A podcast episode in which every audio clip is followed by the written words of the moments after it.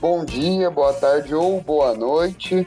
E dando continuidade ao nosso projeto aqui do podcast, no episódio de hoje é Música é Vida.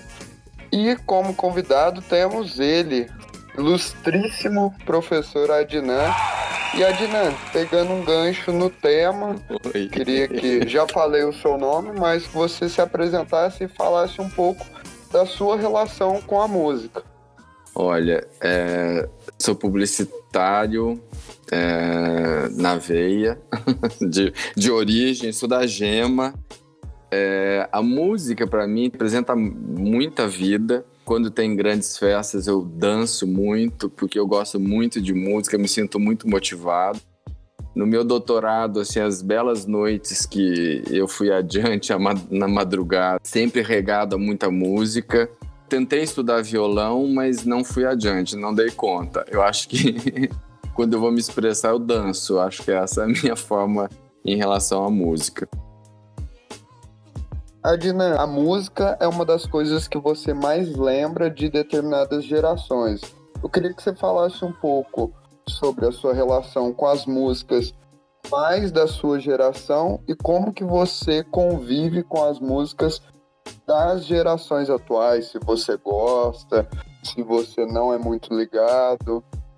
Olha, eu acho assim, você falou da música da minha geração. A primeira coisa que me veio à cabeça foi Legião Urbana, que é tão assim emblemático dos anos 80.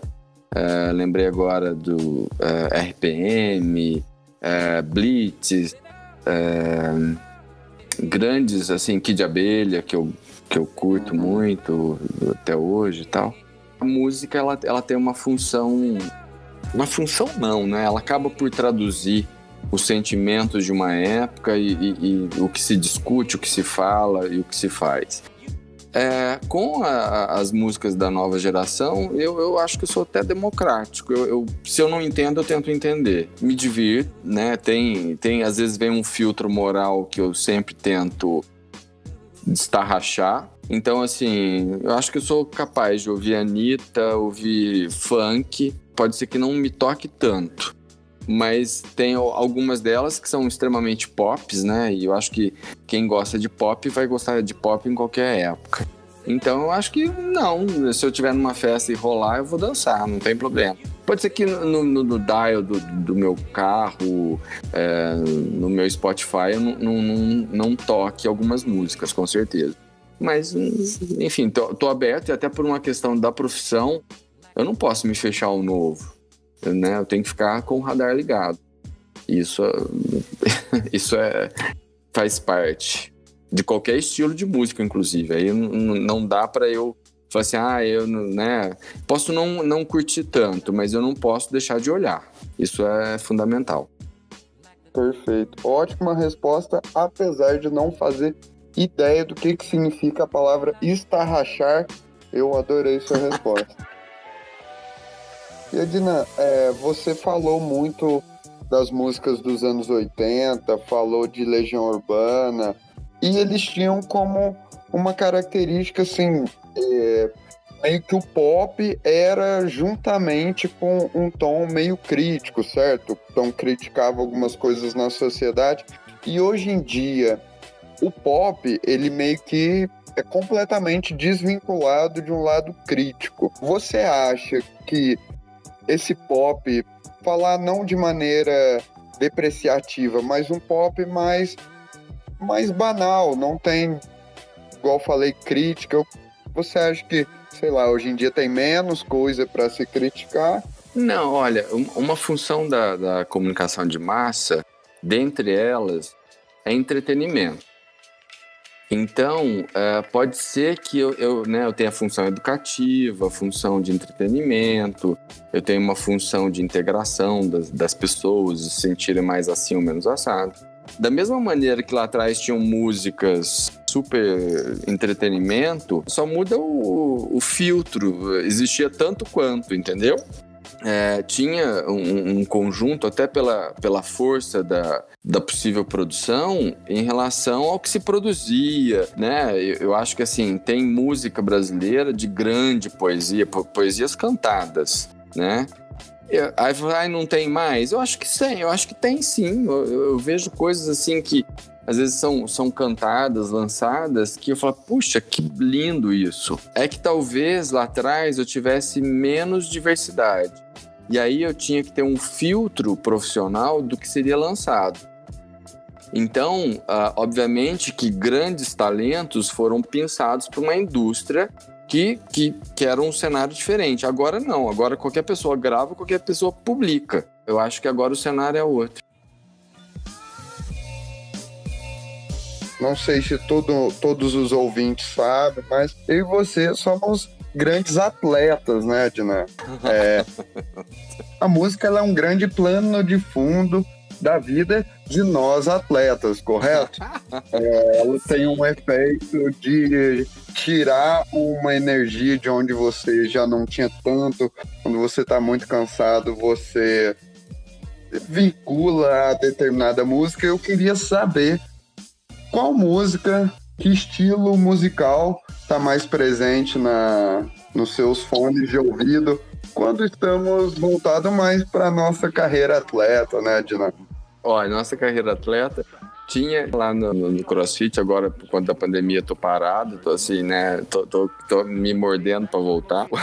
no CrossFit, deixava tocar o que rolava. E assim, teve, teve um dia uma cena engraçada do CrossFit que começava é, up and down, é, como é que é? Não, ah, esqueci o nome, a, a letra agora. Stand up, up and down tal. É uma música. Ah, eu fiz praticamente dançando. E aí, o que que tinha acontecido? O que que aconteceu? Alguém lá na frente estava gravando. Ah, para que aquilo virou negócio? Porque eu fui fazendo piada, fui fazendo na piada, aproveitando a música, né? Uhum. E aí virou um meme total. e Adina, é, música também ela é muito ligada a show, né? Show é o grande evento musical. E eu queria que você falasse algum show marcante, é, algum, algumas pessoas é, do meio musical você encara como um ídolo que você gosta demais. Queria mais que você falasse desse seu gosto pessoal mesmo, coisas que marcaram a sua vida ou marcam até hoje. Olha, é, eu, assim, uma coisa que eu, que eu, na essência, sou extremamente brasileiro, eu ouço muita MPB. Eu sou muito rock nacional, vou do Cazuza, Caetano. Caetano gosto demais, assim, gosto de um Rolling Stones da vida. Fui ao show dos Rolling Stones, assim, uma coisa absolutamente marcante na minha vida foi o show dos, dos, dos Rolling Stones, que um amigo meu falou, vamos, vamos, vamos, me empurrou e eu fui. E assim, é uma coisa que é absolutamente marcante. Fui a muitos shows de, de, né, de, de cantores, fui da Rita Lee, fui é, de Caetano, fui do Gil. Show, por exemplo, do Caetano e Gil na, na Avenida São João, com a Ipiranga, que foi um show é, dos anos final dos anos 90, se não me falha a memória, que fazia 40 ou 50 anos de Itaú. Eu fui, isso foi aberto ao público e foi um show histórico, então, sim, então é uma coisa que adorei. Adinando, a gente falou um pouco de show e eu vou fazer uma pergunta que vai pegar tanto o seu lado de um sábio das mídias, gostou desse adjetivo? Quanto um amante da música, é, que é o fenômeno das lives, né?